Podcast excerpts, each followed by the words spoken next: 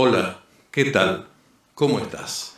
Es para mí un placer poder compartir en formato de audiolibro este trabajo que en su momento confeccioné dedicado a la autoayuda o superación personal y que titulé Todo está dentro de ti.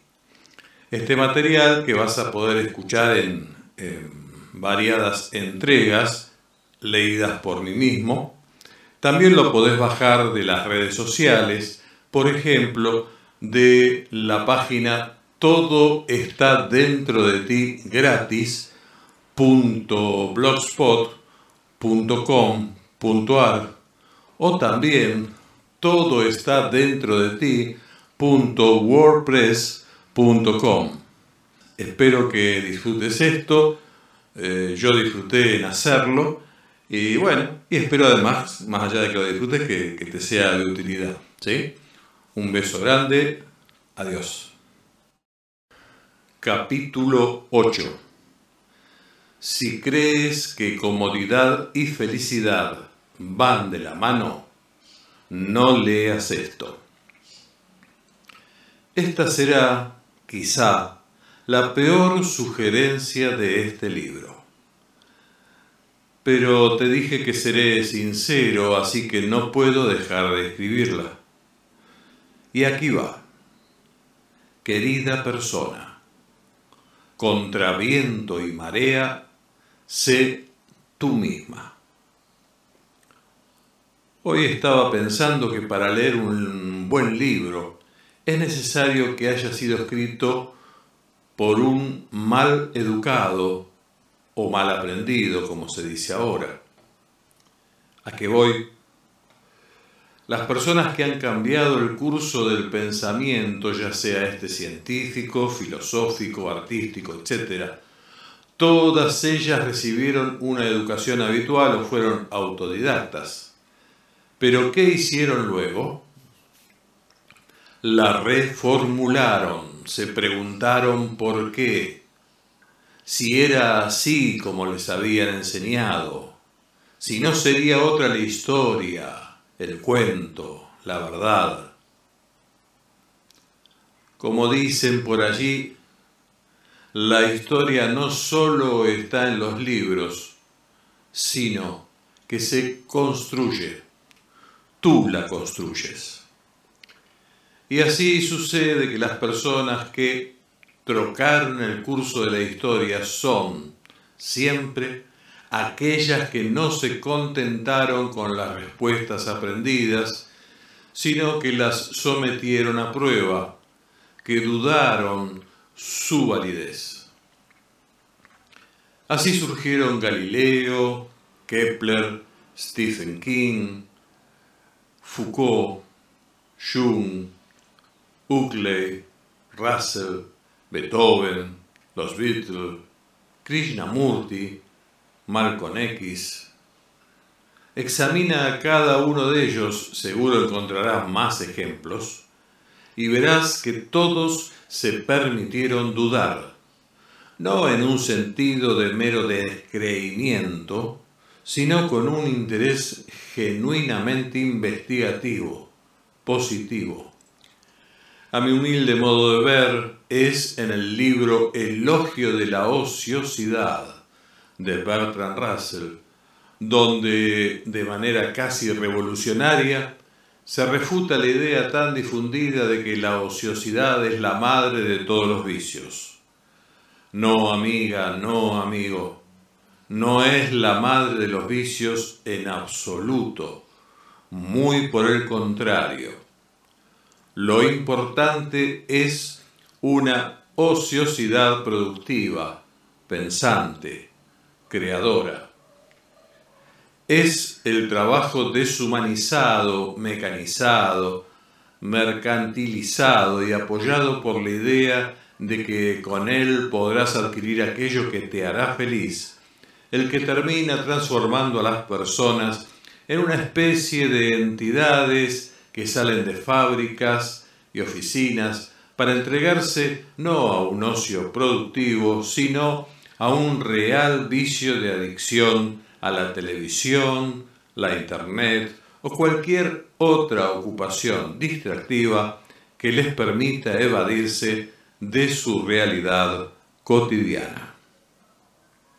Seguramente te ha pasado que cuando tienes cerca tu periodo de vacaciones haces planes respecto no solo del lugar al que irás, si puedes, sino que sin duda te dices, voy a aprovechar para tal cosa y tal otra que hace tiempo quiero hacer para mí, ese algo que deseo que llene mi vida. Sin embargo, pasarán tus vacaciones y las más de las veces no lo harás. Tanto es el hastío de la cotidianeidad que no logramos evadirnos de la necesidad de gozar sin pensar. Y la razón es que pensar nos agobia. Sé muy bien que hay varios momentos en tu vida que dices, basta, no quiero pensar más. En realidad, no es que no quieres pensar, es que pensar te muestra una realidad y es esa realidad la que no quieres ver. Pues bien, muchas personas preferirían morirse antes que pensar. En realidad, eso es lo que hacen. Esta es una frase de Bertrand Russell. Ahora bien, ¿cuál es la propuesta? Piensa. El secreto no es pensar para martirizarse, sino para tener claridad en el juicio, para no ser arrastrado por lo masivo, para tener cierto grado de independencia de pensamiento, para no caer en las trampas de los cazadores de multitudes.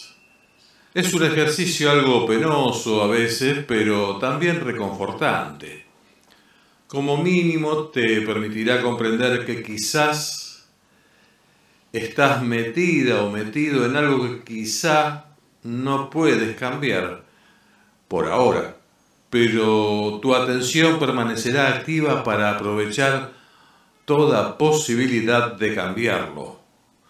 Pensar te permitirá poner límites y fijar objetivos que puedas acomodar a tu tiempo libre.